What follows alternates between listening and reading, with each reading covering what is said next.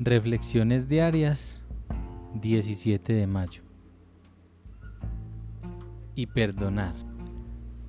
Bajo circunstancias muy difíciles, repetidas veces he tenido que disculpar a otras personas y a mí mismo. Como lo Bill, página 268.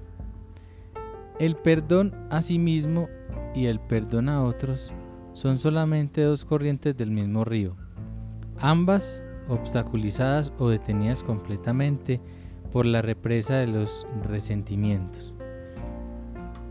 Una vez que se abre la represa, ambas corrientes pueden fluir.